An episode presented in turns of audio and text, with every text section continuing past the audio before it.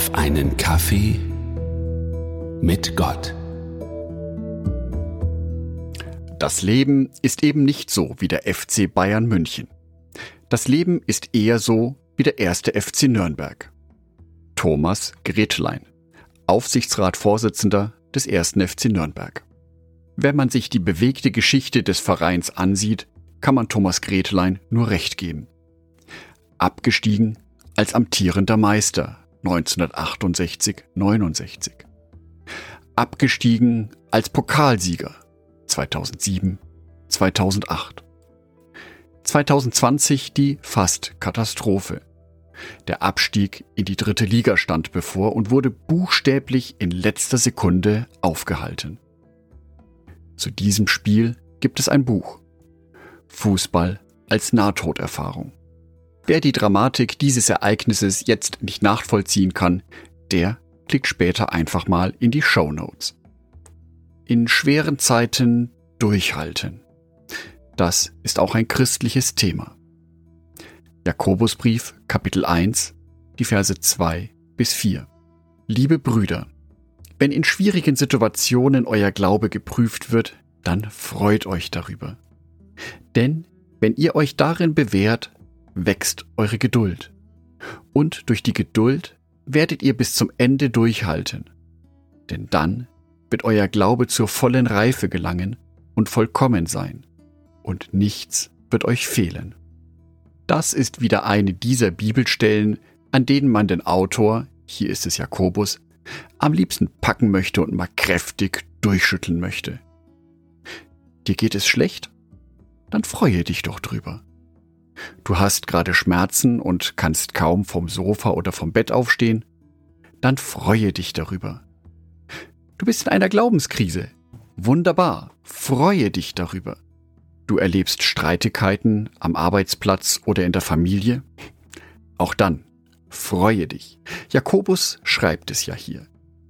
Liebe Brüder, wenn in schwierigen Situationen euer Glaube geprüft wird, dann freut euch darüber.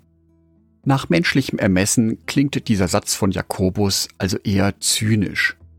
Jakobus zeigt in diesen drei Bibelversen jedoch die volle Fülle und die volle Reichweite eines christlichen Lebens. Wir lernen Jesus kennen und lieben zu Beginn unseres Glaubenslebens und sind voller Feuer und Energie für ihn. Wir brennen für Jesus. Doch dann beginnt irgendwann der Alltag im christlichen Leben. Die Prüfungen kommen. Die ersten Gebete, die Gott nicht so erhört, wie ich es mir vorstelle. Die ersten Zweifel.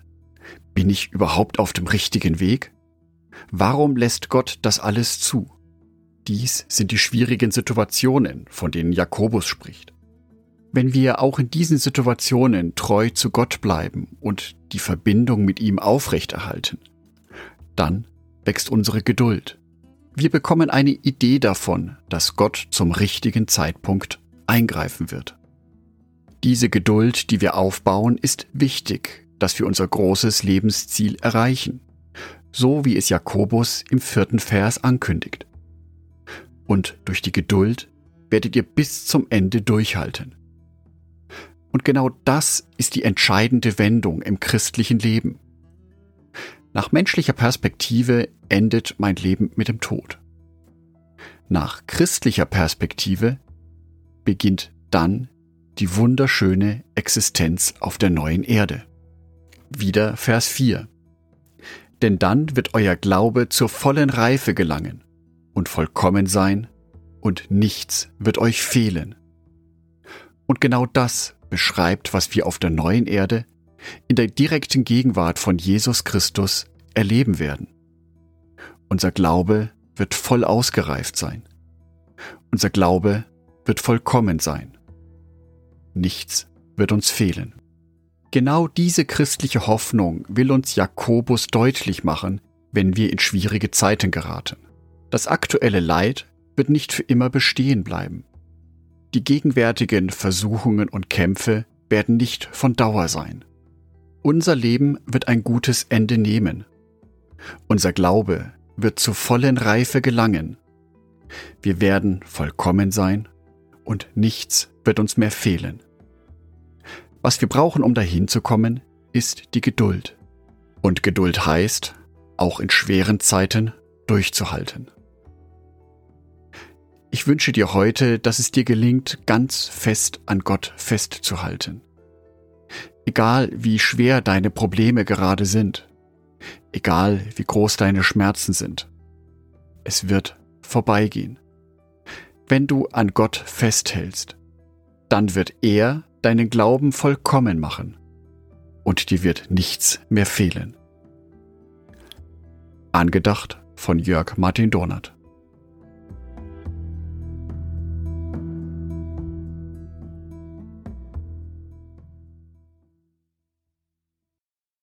Ein herzliches Dankeschön an alle meine Patreons, die es mir ermöglichen, weiterhin den Podcast auf einen Kaffee mit Gott zu produzieren.